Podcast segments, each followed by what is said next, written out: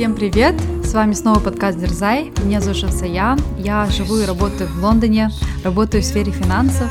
В свободное время люблю играть в теннис, ходить на йогу, пилатес, на плавание. И также люблю другие активные виды спорта. Всем привет! А меня зовут Кима. Я живу и работаю в Севилье, а сейчас нахожусь в гостях у Нади в Малаге. А, работаю в IT-компании продукт-менеджером, увлекаюсь бегом, а, горами, скалолазанием, игрой на барабанах, а также активно поддерживаю права женщин. Всем привет! Подсоединяюсь из той же комнаты на тот же самый микрофон. Меня зовут Надя. Я а, тоже работаю в IT-компании. В свободное время люблю бегать, плавать и ходить в горы. Это очередной эпизод подкаста «Дерзай». Мы бурно отпраздновали свой день рождения, потом бурно отпраздновали День Святого Валентина. И сегодня решили уже поговорить на более серьезную тему э, про работу. Но прежде чем мы перейдем к эпизоду, давайте поделимся новостями. Да, первая новость, это, наверное, не совсем новость, а больше анонс. А, я хотела бы пригласить вас стать моими менти а, для того, чтобы освоить новую для вас профессию бизнес-аналитика. Небольшая предыстория состоит в том, что несколько лет назад мы с Надей записывали подкаст, который называется ITBA. А, потому что Наде была очень интересна та сфера деятельности, чем я занимаюсь, а я на тот момент работала уже около 8-9 лет бизнес-аналитиком, а сейчас я уже перешла в продукт менеджмент. Это такая схожая сфера, наверное, с бизнес-анализом, немного в другом направлении, но тем не менее, в общем, у меня более 10 лет опыта в бизнес-анализе. И э, мы записали буквально тогда, наверное, эпизодов 20, может быть. А, записывали мы их буквально на коленках. Мы каждую среду с Надей утром собирались в любимой кофейне «Ванила» на Кунаева, да? Да, я помню, я была такая всегда сонная, потому что это было 7.30 утра, когда, по идее, мой мозг еще глубоко спит и смотрит какой-то там сон. Потом также под звуки кофемашины, звенящих вилок, ложек э, мы записывали этот эпизод. Да, да, я помню, такое классное было время. И буквально я вот пока э, мы записали, да, я до тех пор, пока дошла до машины, прежде чем даже начать ехать, я э, публиковала этот эпизод. И это делаю для того, чтобы не перфекционировать, а просто выкладывать сразу, без всякого редактирования. И, если честно, мы делали это больше для такой эффективности, да, потому что Надя спрашивала меня, что такое бизнес-анализ, а, чем я занимаюсь, и мне просто захотелось это записывать в подкаст, вдруг кому-нибудь будет полезно.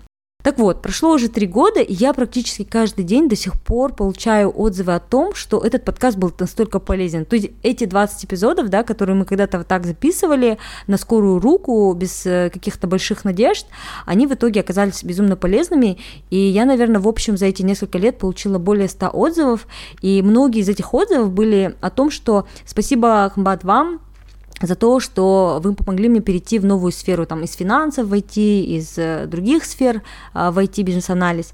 И отзывы были из э, Беларуси, из России, из Украины, а некоторые были из Казахстана тоже. Поэтому я подумала о том, что эти знания, они действительно ценны. Uh, у меня есть уже очень четкая программа, и мне хотелось бы набрать группу. Uh, я приглашаю всех желающих написать мне в Инстаграм, Кима, нижний пробел, ел для того, чтобы стать э, участниками этого проекта по обучению IT-бизнес-анализа. Буду рада поделиться. А, за подробностями пишите мне в личку в Инстаграм. И один из uh, тех многочисленных отзывов, которые Кима получает, uh, этот отзыв от меня, потому что тоже благодаря тем знаниям и тому менторингу, который я получала и получаю от Кимы, uh, я смогла, во-первых, перейти в бизнес-анализ, и, во-вторых, также получить повышение в бизнес-анализе.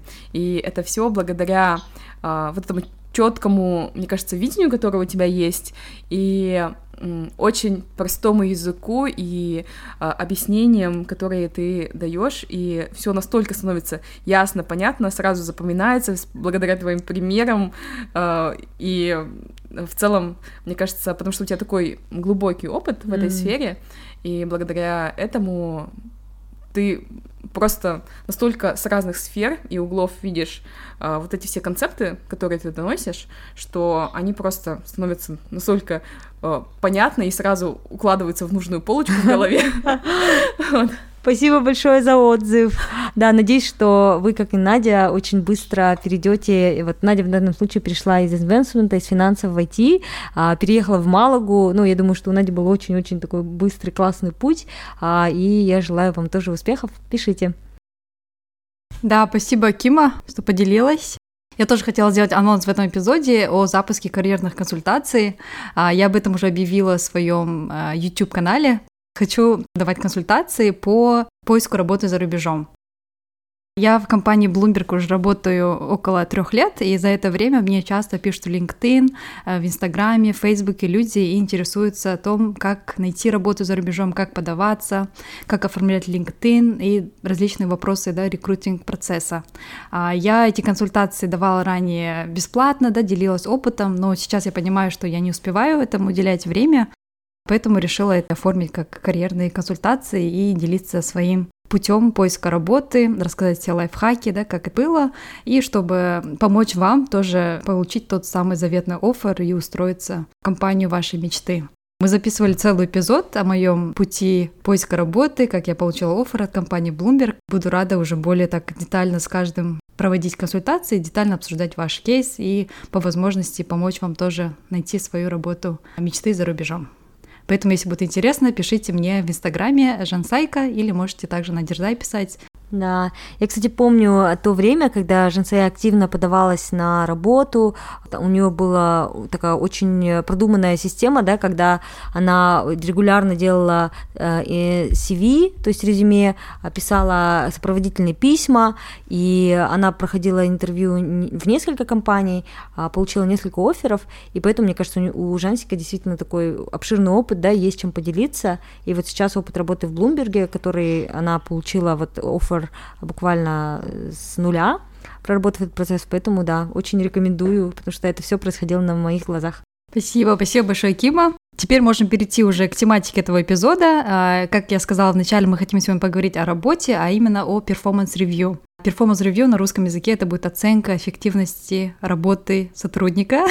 Немножко да, длиннее название, но, наверное, суть понятна. Да? Это тот процесс, который проводится, наверное, ежегодно, иногда два раза в году, да, с вашим руководством, с вашим менеджером, о том, как вы работали в прошлом году, какие у вас цели на Новый год, и в процессе да, этой беседы также обсуждается ваша компенсация, бонусы. Я думаю, эта тема актуальна, потому что сейчас как раз февраль, начало года, и обычно performance review проводится как раз-таки в начале года, э, первые три месяца, иногда даже четыре, да. Но вот у нас в компании Bloomberg performance review проводится как раз-таки в феврале, а, и у меня вот на позапрошлой неделе, да, был performance review, поэтому для меня это тоже очень была актуальная тема последних двух недель.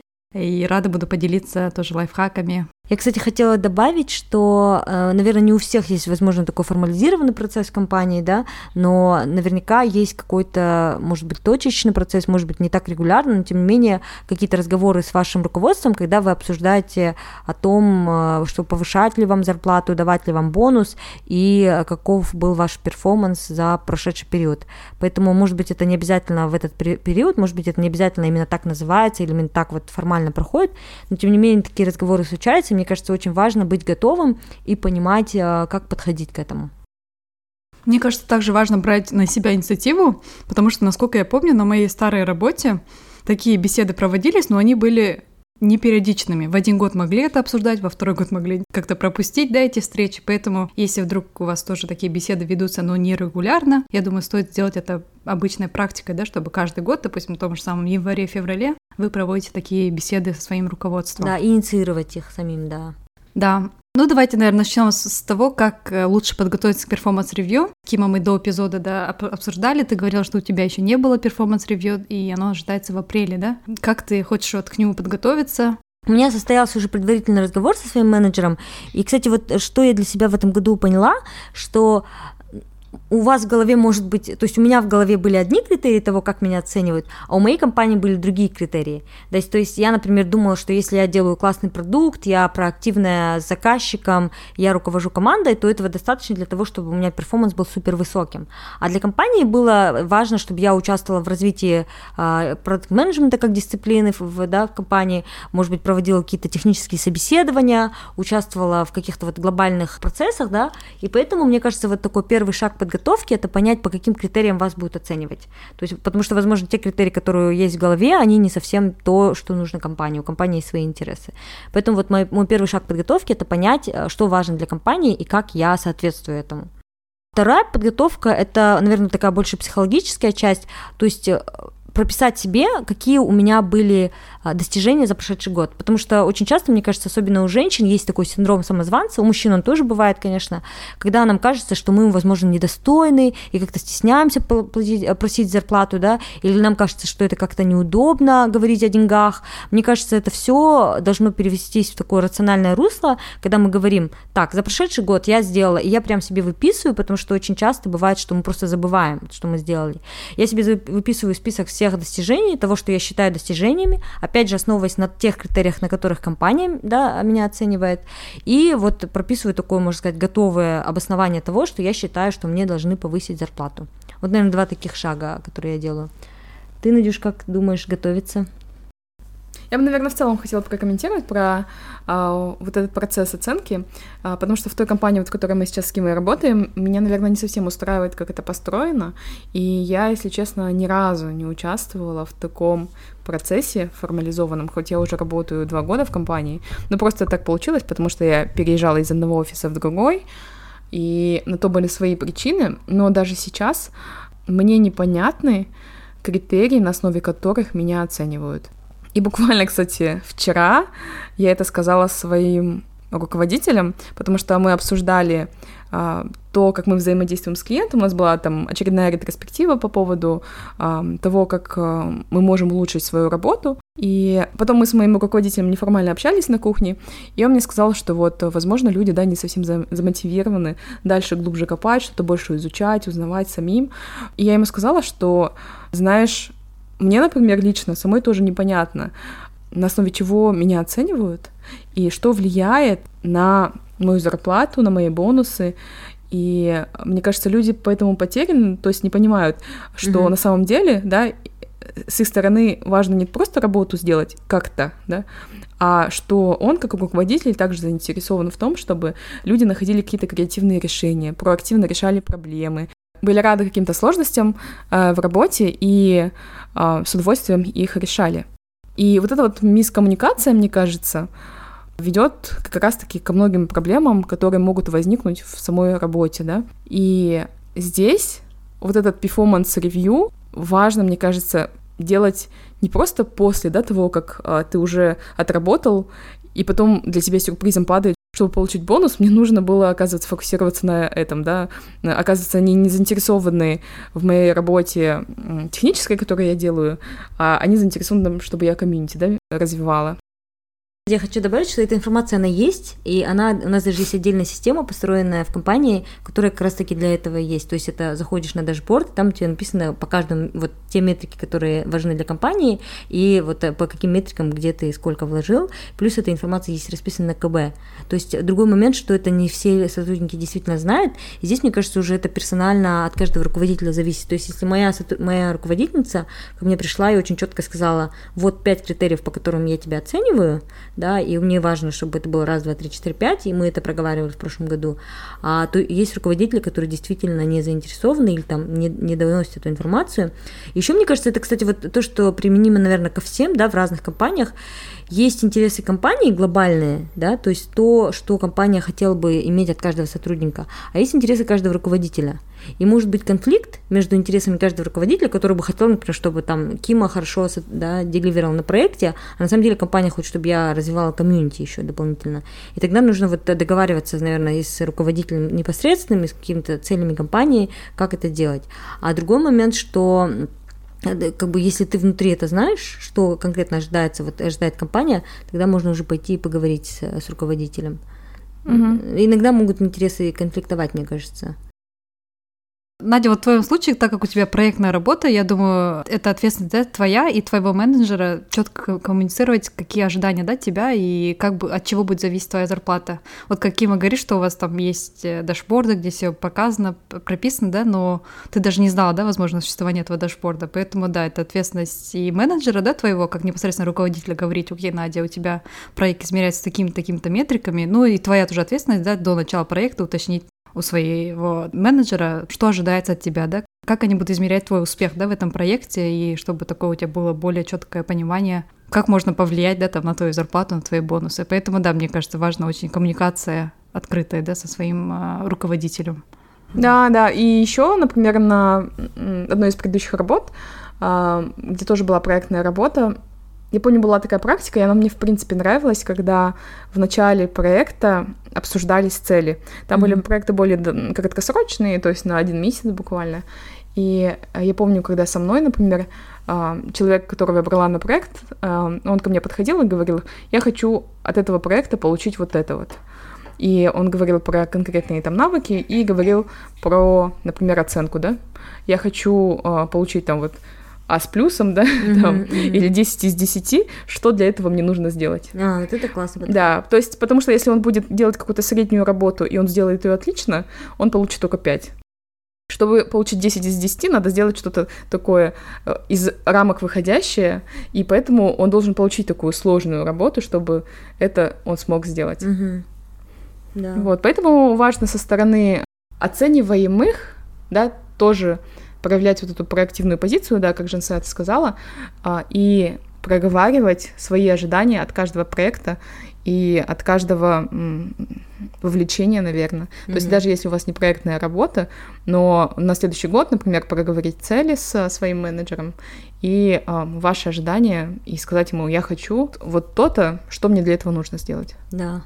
Кстати, знаешь, я вот про это задумалась, что очень часто, когда вот я думаю про performance review, я всегда думаю только со своей точки зрения, да, что я хочу. Я хочу получить большой бонус, я хочу повышение зарплаты, я хочу получить э, там прогресс по карьерной лестнице, да, а я очень редко задумываюсь и не, вообще еще реже спрашиваю, а что вам нужно?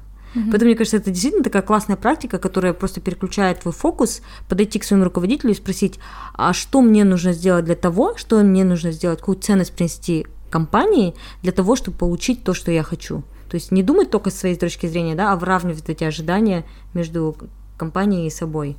Угу, да. Да, дополняя, Кима, твой пункт касательно вот э, списка, да, тех э, проектов, да, тех результатов, которые вы достигли за прошедший год, мне кажется, важно также какой-то review, да, вот этого списка отправить своему менеджеру тоже.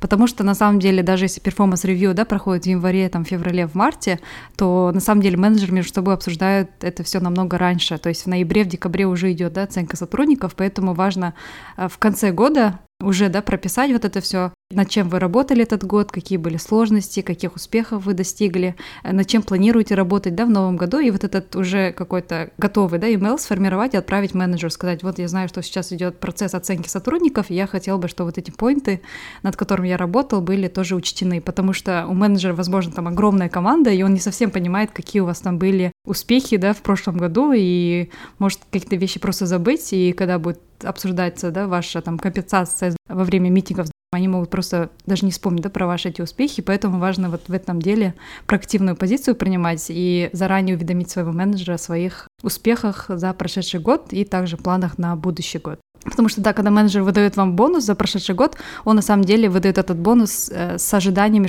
что вы будете делать в этом году, да, каких результатов вы хотите достичь в этом году. То есть это все как бы все коррелирует, поэтому важно не только свои успехи и заслуги за прошедший год, также очень важно указать э, планы, э, над чем вы будете работать, да, какие проекты будете на себя брать в новом году. Тогда у вас такая полная картина да, сформируется, и менеджеру тоже от этого будет легче вас оценить по достоинству.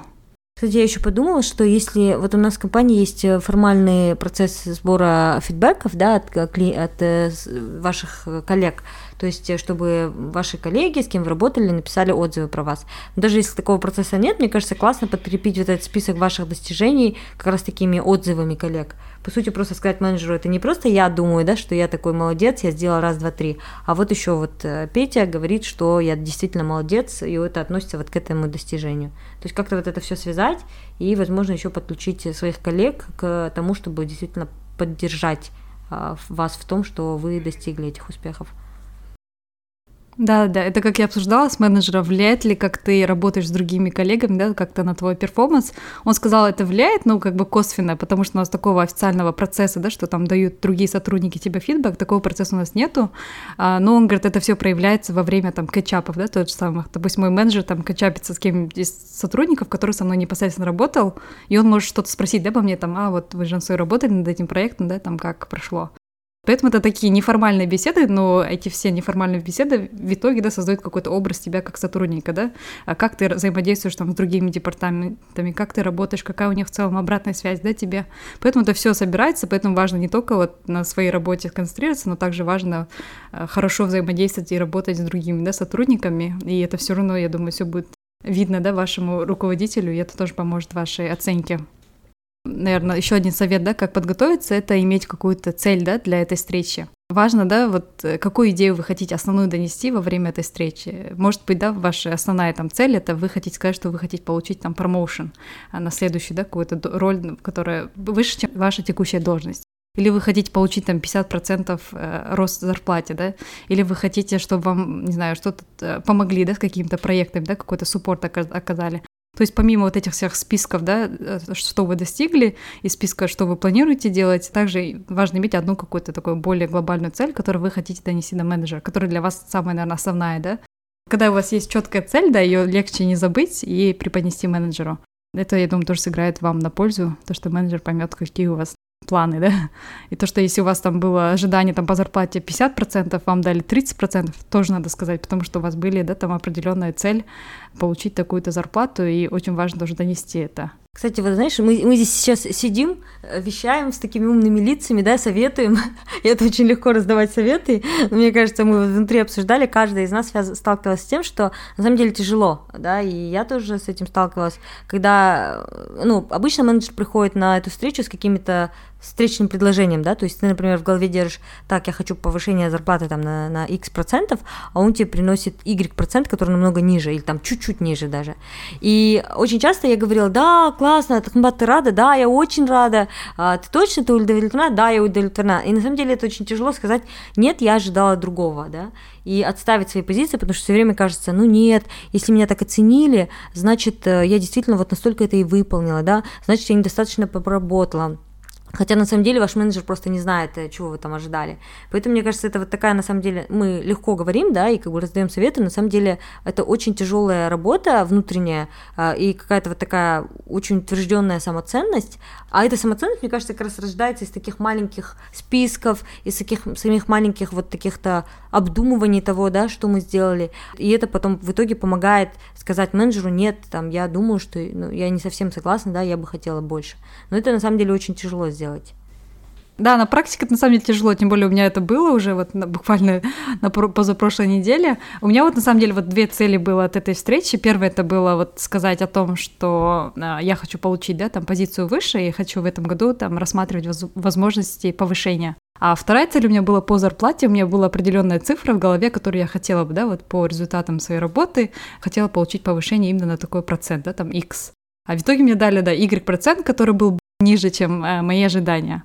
И когда мне спросили, are you happy, я сказала да. Да, еще, наверное, мы боимся, что нас осудят, подумают, «А, ой, какого она себе мнения, да, что думает, что достойна такой зарплаты. Или, они, или у нас какая-то вот есть, у меня лично, да, есть какая-то такая ассоциация, что человек, который просит деньги, это человек, который вот а, очень такой циничный, да, зациклен на деньгах, а, нельзя так вот просить открыто деньги. Или вот какая-то такая, может быть, э, есть составляющая, что ты думаешь, это не совсем красиво говорить открыто о деньгах. Хотя, мне кажется, это just бизнес, да, мы мы, не работаем в волонтерских организациях, по крайней мере, мы втроем, и поэтому мы выполняем работу, и мы ожидаем определенный возврат, и поэтому, мне кажется, вот как-то надо привыкнуть, и мне кажется, с каждым разом это становится легче, привыкнуть говорить о деньгах и просить то, что мы думаем, да, что мы заслуживаем. Да, еще бывает другая, кстати, ситуация, например, в моем случае была, когда я была не согласна со своей позицией. И э, когда я поднимала этот вопрос, каждый раз с другой стороны я встречала встречный вопрос, то есть мы тебе поднимем зарплату, насколько тебе важна позиция, зачем ты именно беспокоишься о позиции. Если вопрос в деньгах, то давай мы тебе просто компенсируем деньгами. Но для меня это был вопрос больше справедливости, потому что я видела, как другие люди, которые там менее компетентны, делают ту же самую работу, а, но по позиции намного, намного выше меня. И поэтому я была не согласна именно со своей позицией.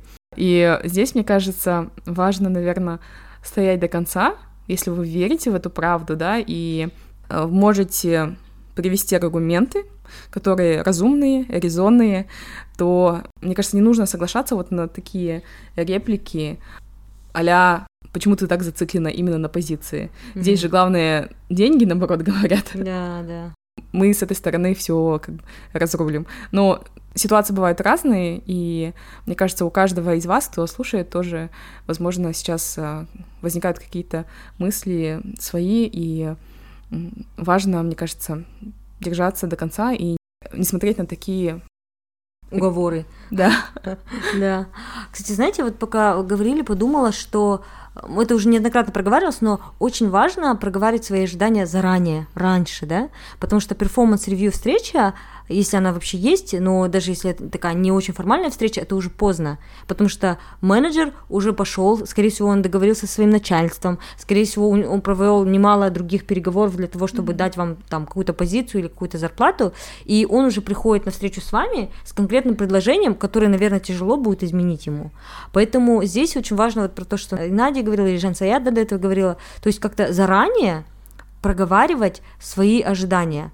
Может быть, это не, не, не на какой-то встрече, но примерно там на, при каких-то разговорах, да, говорить, я хотела бы вот этого, я, я стараюсь достичь вот этого, у меня такие-то планы, и я вот стремлюсь к такому. А, ну и опять же, да, учитывать позицию от того, а, что мне нужно сделать для того, чтобы это случилось, какие интересы у проекта, какие интересы у компании, я хочу, и, и чтобы потом это не было сюрпризом, да, когда ты приходишь на performance review, тебе говорят, вот у тебя такая зарплата. Это уже поздно. Но к тому, что, да, важно проговаривать эти а, вещи заранее, намного раньше, чем performance review сам. Да, performance review — это просто информирование вас о том, как прошел прошлый год для вас. Да, это просто дать вам обратную связь и просто вас информировать о изменении да, вашей компенсации. То есть во время performance review, даже если вы недовольны, то все равно ничего не поменяется, но все равно важно сказать про свои ожидания, про свои планы, потому что это повлияет на дальнейшие performance review.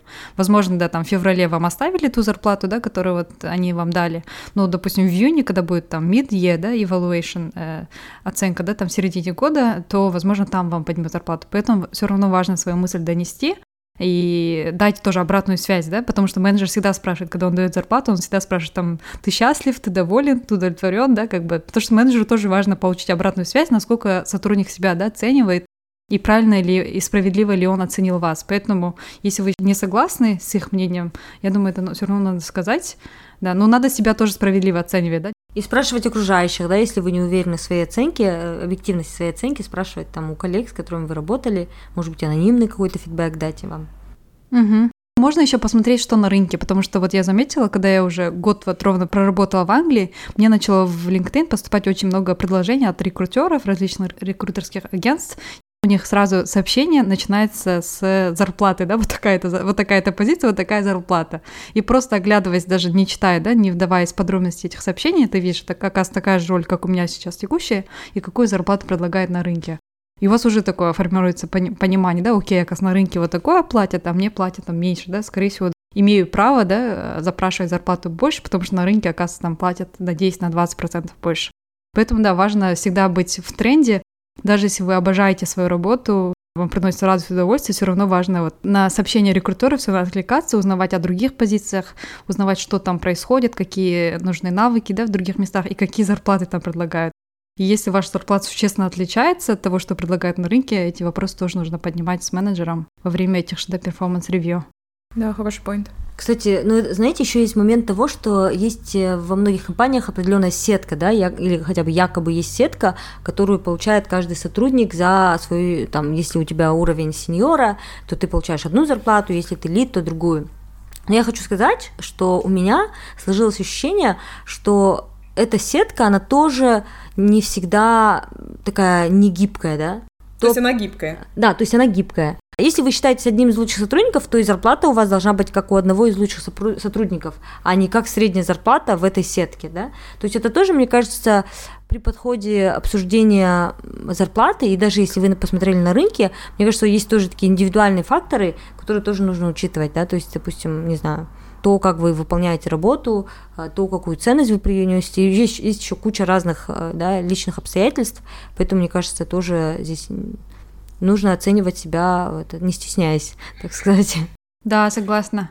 И мне кажется, это все говорит о такой, да, самоценности. Мне кажется, не знаю, или у нас, у девушек есть такое, что мы себя немного обесцениваем и не так ценим свои заслуги, да, свою работу. Потому что, мне кажется, если вы какой-то проект сделали, прям так смачно рассказали эту историю, как вы достигли успеха в этом проекте, то менеджер так и оценит да, вас так по тому, как вы расскажете историю этого проекта. Поэтому очень важно себя правильно оценивать и не недооценивать э, свои заслуги, свои качества, свои навыки. И с такой гордостью да, говорить о своих э, проектах. И уметь это все вот в таком как storytelling варианте довести до своего менеджера тоже, чтобы менеджер тоже оценил, да, потому что если вы так скажете, окей, я там сделал то-то-то, э, not big deal, да, то так и будет, как бы зарплата тоже будет not big deal, окей, там 5%, да, тебе. Да, знаете, я еще хотела здесь проговорить вот такой гендерный момент. Э, я это основываюсь на своем опыте, и еще я то, о чем, что я слышала, да, от многих своих э, подруг, девушек. И иногда мы ждем, что нас заметят. То есть, мне кажется, мы как девушки, да, не форсируем события, не инициируем, а больше ждем, ну нет, э, мне должны дать, если мне вот дали вот такое повышение, значит, я этого заслуживаю. А, мы как-то ждем быть замеченными. И плюс еще мы всегда ждем того, когда мы все галочки отметим, прежде чем просить что-то. А если вот сравнить с мужчинами, то они более инициативны, наверное, в этих вопросах. А, конечно, опять же, это бывают разные люди, но мы вот так генерализируем. И плюс еще мужчины, они как-то не стесняются просить больше. Поэтому, мне кажется, здесь тоже нужно менять да, эти гендерные стереотипы и уметь э, не обязательно ждать а самой говорить да, о том, чего хочется, и не стесняться просить больше а, нежели меньше. И не ждать того, когда вы отметите все галочки для того, чтобы перейти, например, на новую позицию, а уже вот, э, если даже чего-то не хватает, может быть, как-то дерзнуть и все равно пробовать. У меня есть другой вопрос, такой более практичный. Мы сейчас вот говорим про то, как обсуждать, да, как а, а, говорить, а, как готовиться. А вот вопрос, если в компании нет вот этого формализованного процесса, какие рекомендации вы бы могли бы дать людям э, в такой ситуации? Какие шаги конкретно предпринять, что, может быть, сказать или как лучше преподнести это своим руководителям, чтобы начать этот разговор, если, в принципе, это не заведено да, в компании? Ну, я думаю, надо брать на себя инициативу, и это ваша ответственность об этом говорить, да. Я думаю, нужно организовать какую-то встречу с менеджером. Сейчас как раз начало года. Хотя можно сказать, окей, они там не заложили, да, там бонусы и повышение зарплаты для вас в этом году, потому что уже, да, год начался, и, в принципе, такого процесса не было, да, в вашей компании. Важно хотя бы в этом году сказать, окей, сейчас начало года, пожалуйста, скажи, какие ожидания от меня, да, на этот год, и вот я сейчас получаю, допустим, там 500 тысяч, хочу получать 800 тысяч, да, что мне нужно сделать, чтобы получить повышение своей зарплате, да, да, мне кажется, опять же, это, наверное, легко сказать, тяжело сделать. Я вспоминаю свой опыт, когда я была в компании, в которой не было этого процесса. Я на самом деле это не инициировала. Я не инициировала, наверное, даже не потому, что мне было как-то неудобно или стыдно, а больше просто, когда работаешь в какой-то компании, и ты просто там завален делами, да, ежедневными, и это просто не принято, ты не знаешь, как к этому подойти, ты даже про это на самом деле даже не думаешь, да, и как-то думаешь, что это все само сложится. Поэтому здесь, наверное, да, нужно как-то понять, осознать вот это, да, что, оказывается, это нужно об этом говорить, и, может быть, как-то ну, на самом деле сложно изменить компанию, да, один человек, может быть, можно попробовать, но на самом деле мы не можем надеяться на то, что вот я сейчас поговорю с менеджером, менеджер подумает, ой, у нас нету формул ревью, дай-ка я это сделаю. Скорее всего, нет. Но можно придумать какие-то такие гибкие подходы, которые работают именно в этой компании. Да, ну можно также посмотреть опыт других да, компаний. Если вы работаете, допустим, какой-то консалтинг-компании, которая маленькая, и где нет да, таких э, э, практик проведения performance review, то можно посмотреть, как это performance review проводится в других компаниях. И вот какие-то лучшие э, практики из других компаний попробовать у себя применить по чуть-чуть хотя бы. Я бы еще хотела поделиться одним моментом касательно performance review. Мне кажется, часто, Кима, как ты сказала, мы очень заняты в нашей повседневной работе, и столько дела, столько дедлайнов, что некогда думать о там performance review, о том, чтобы назначить время для встречи, подготовиться, потому что столько ментальной работы нужно проделать, да, э, морально настроиться, и это дискомфортно, и ты, в принципе, пытаешься это оттянуть, да, и да. А, закапываешься в своих повседневных делах, но хочу сказать, что это очень крайне важно. Я сейчас говорю самой же себе тоже, а, потому что мне кажется, мы все падаем а, периодически вот в эту яму, и потом недовольны собой, да, недовольны, там, и считаем несправедливым то, что там происходит, что кто-то получает больше или кто-то на позиции выше, хотя сами не проявили инициативу и не сделали, не предприняли со своей стороны там даже никакого, да, маленького шага в сторону того, чтобы выровнять эту ситуацию. Да. Согласна полностью. Поэтому, да, надеемся, те, кто послушал этот эпизод, тоже будут брать на себя инициативу и четко доносить, да, свои желания своему руководству, и надеемся, у вас начнутся такие изменения, да, а, в вашей карьере, а, рост зарплате, получение там бонусов, а, рост по карьерной лестнице, да, поэтому это все всегда во благо, поэтому очень важно уделить этому время все-таки и понимать, э, где вы сейчас, куда вы движетесь, да, и каких результатов вы достигли. Да, видеть эту большую картинку, это, наверное, вот это вот одна из вещей, которая вроде бы не срочная, но очень важная, а мы закапываемся в срочном и важном. Поэтому, да, давайте поднимать голову и смотреть немножко вперед и оглядываться назад, и да, делать себя счастливыми а, в рамках той компании, где вы находитесь, и компанию делать счастливой. Я думаю, да, счастливый, удовлетворенный сотрудник – это большая польза для компании тоже. Поэтому чем лучше вы perform ите, тем лучше для компании. Да, всем удачи в разговорах, дерзайте. Желаем всем успешного года. У кого не было этого performance review успехов, у кого в принципе его никогда не было, то берите инициативу на себя. И да, чтобы у вас был такой продуктивный год, чтобы в конце года вы могли там с гордостью говорить о тех результатах, которых вы добились в этом году. Всем пока! Пока-пока!